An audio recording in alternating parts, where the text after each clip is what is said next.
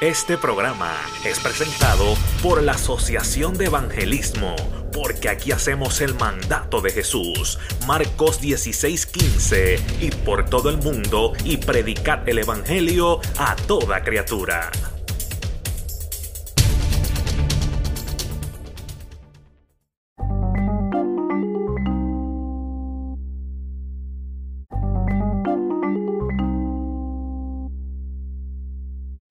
First of all, in verse 13, for if we are beside ourselves, it is for God.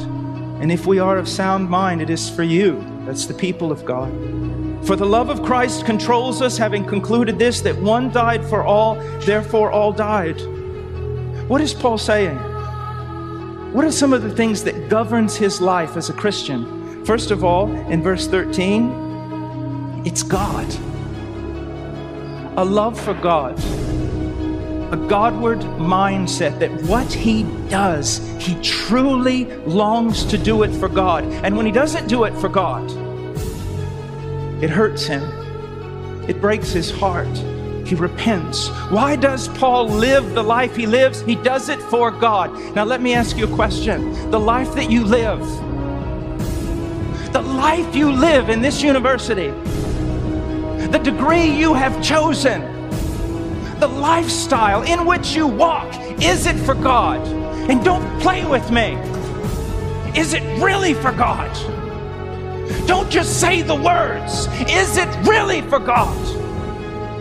If we were to open up the heart chamber that holds the motivation, would we see that you really are doing what you do for God? Or is it all about you in God's name?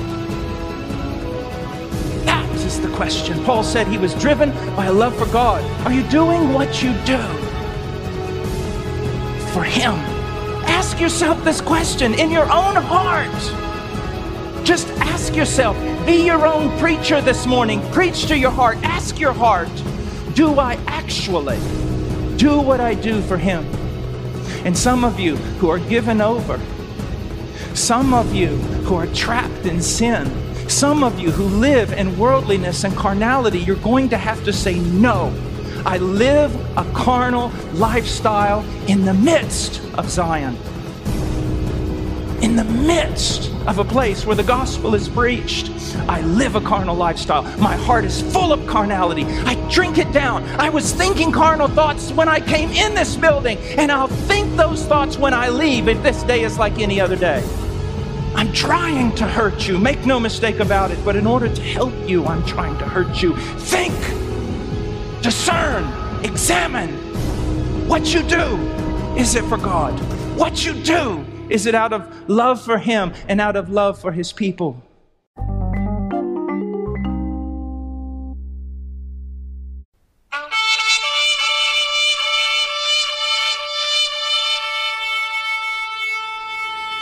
Este programa fue presentado por la Asociación de Evangelismo.